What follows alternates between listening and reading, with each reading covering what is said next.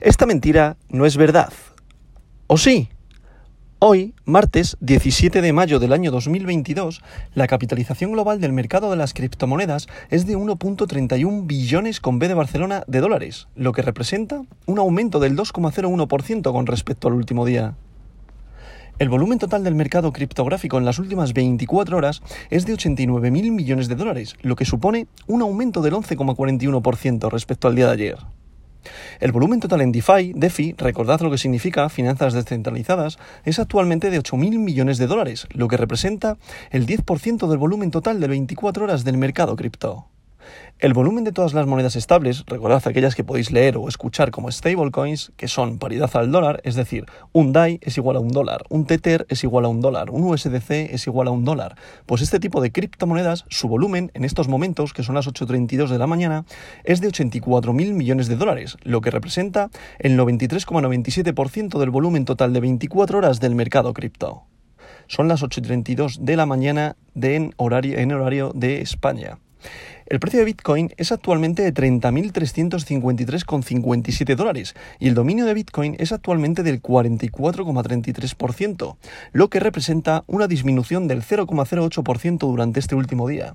Es decir, se ha mantenido estable respecto al día de ayer prácticamente.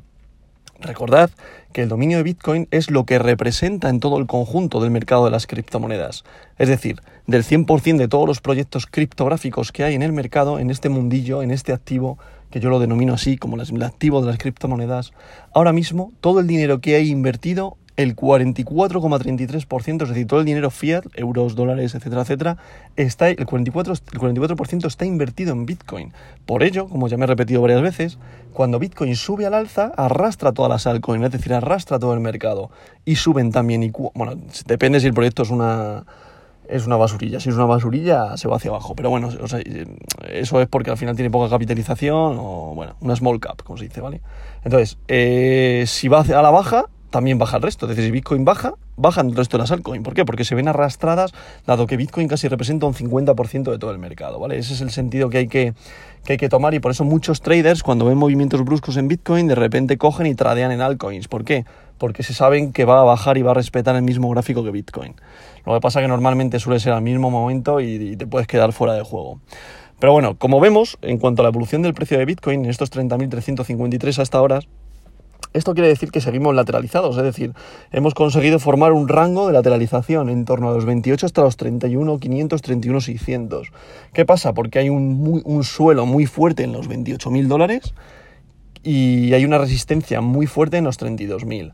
¿Vale? Recordad que los soportes se transforman en resistencias. Al final esto es esto es así, ¿por qué? Porque se ponen órdenes de venta justo en el techo que antes era un soporte, ¿vale? Entonces este es uno de los motivos. Por tanto, ahora mismo en 32.000 dólares nos estamos encontrando con una resistencia que antes era un soporte y ahora mismo tenemos un soporte en los 28.000 dólares. ¿Qué pasa? Como ya me vengo repitiendo, no hay nada que diga que podamos subir fuertemente a los 32.000 dólares, ¿vale? O sea, ahora mismo eh, estamos teniendo bastantes problemas en cuanto a que, haya, a que pueda haber subidas en los mercados.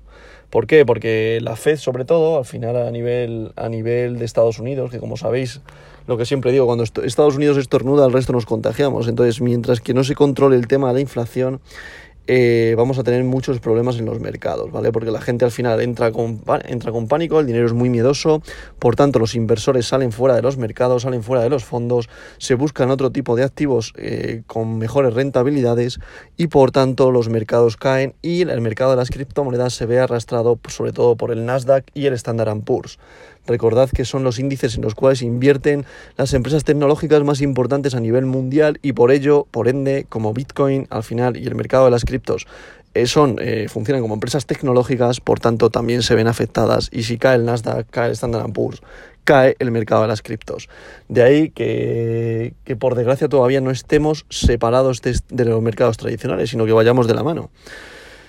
Y ese es el motivo, porque el dinero es muy miedoso. Entonces, al tener mucha inflación, pues la gente no invierte. Tenemos la crisis de suministros, sigue estando la guerra de Rusia-Ucrania ahí, es decir, hay bastantes problemas a nivel de fundamentales que impiden que haya un crecimiento rápido. Eso sí, es muy buen momento para seguir acumulando en aquellos activos que consideréis que son mercados alcistas.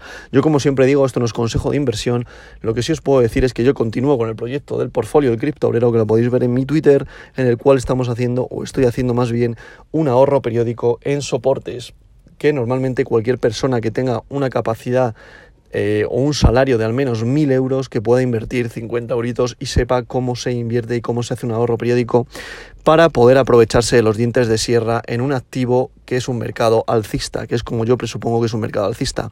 ¿Con qué objetivo? Como ya lo vengo diciendo, con el objetivo de ver a Bitcoin en un millón de dólares en 8 o 10 años y nosotros tener un, eh, una inversión de 0,10 Bitcoin, lo que supondrá un una rentabilidad o un valor en fiat, un valor en euros de 92.000 euros aproximadamente. Eso sería lo ideal y es lo que busco yo con este proyecto en un plazo medio de 8-10 años.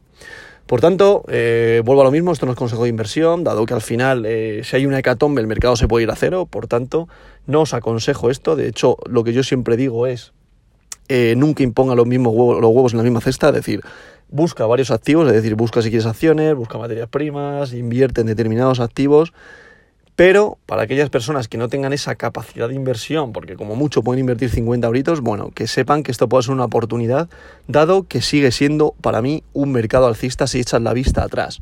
Aunque ahora mismo parezca que hemos llegado a 67 mil dólares y ahora estemos por debajo del 50% del máximo histórico, aún así, si echamos la vista hacia atrás, seguimos siendo un mercado alcista, sigue siendo un mercado al alza.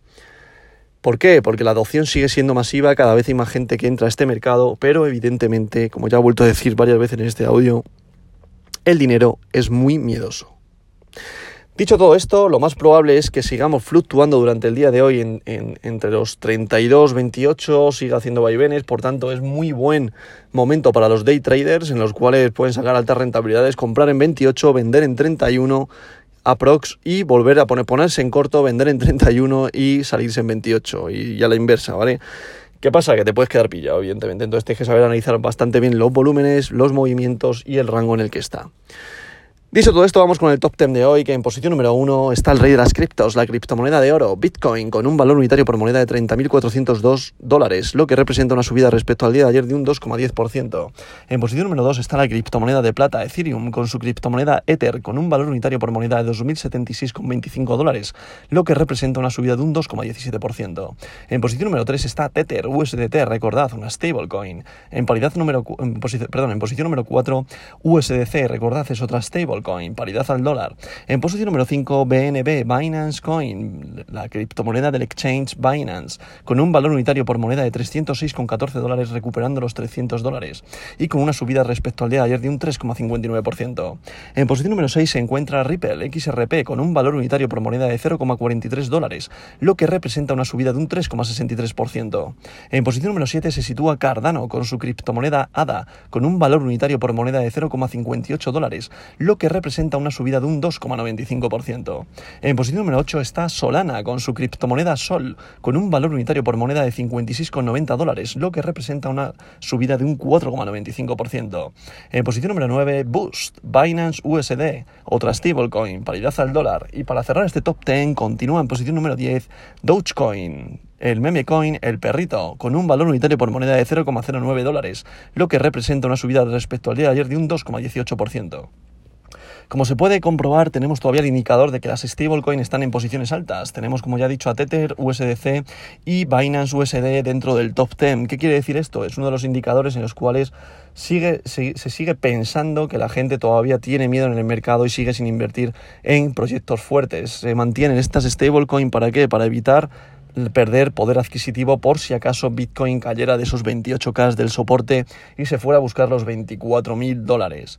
Que si fuera así, esta gente no perdería poder adquisitivo y encontraría una oportunidad de compra en esos valores. Por eso se refugia en las stablecoins. Eso sí, hay que tener mucho cuidado y que no pase como en Terra. Por tanto, las stablecoins son muy buenas. A mí me parecen un, un activo que salió muy bueno, pero eso sí, es cierto que eh, se corre el peligro de que se forme un Terra. Yo no digo que, sean, que, que, vaya a pasar en el resto, considero que, por ejemplo, Tether es buena, aunque muchos la denominan como un cine negro, pero evidentemente en el mercado no hay nada que, no se pueda, que se pueda controlar. Es decir, aquí al final esto funciona por la ley de la oferta y la demanda, y si hay dinero invertido, funciona. Si no hay dinero invertido y empieza a haber ventas masivas, se va al guano, y esto es literal y es así. Dicho esto, en posición número 11 estaría Polkadot, posición número 12 estaría Avalanche, WTC en la posición número 13, posición número 14 para Tron, Sivita Inu continúa en posición número 15, DAI, posición número 16, atención, es otra stablecoin, por tanto, daros cuenta que dentro del top 20 hay cuatro stablecoin, ¿por qué? Porque hay mucha gente refugiándose y esto es un indicador que no el único de que todavía hay mucho miedo en el mercado.